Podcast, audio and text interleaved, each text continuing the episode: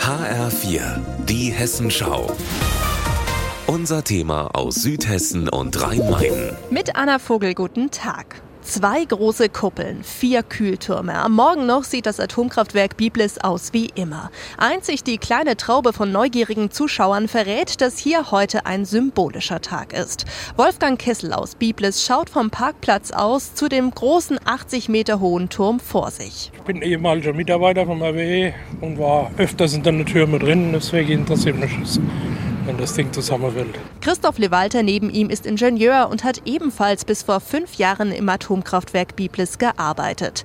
Er interessiert sich vor allem dafür, wie der Turm zum Einsturz gebracht werden soll. Denn der Kraftwerksbetreiber RWE will den Turm nicht sprengen, sondern ihn statisch so schwächen, dass er am Ende in sich zusammenstürzt. Christoph Lewalter erklärt. Wenn das so ist, wie die das geplant haben, sind jetzt entsprechende Trennschnitte gemacht worden, senkrechte.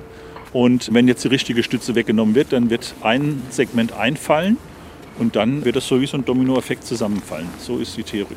Sechs Stützen halten den Turm an diesem Morgen noch. Ein ferngesteuerter Bagger entfernt eine nach der anderen. Erst bei der sechsten Stütze gibt der Kühlturm nach.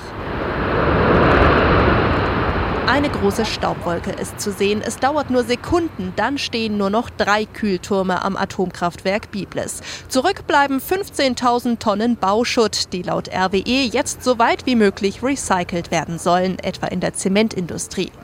Der ehemalige Kraftwerksmitarbeiter Wolfgang Kissel bleibt noch einige Momente stehen, um auf die Stelle zu schauen. Bilderbuchmäßig gefallen. Schön eingeknickt und auf der Stelle zusammengefallen, wie es sein soll.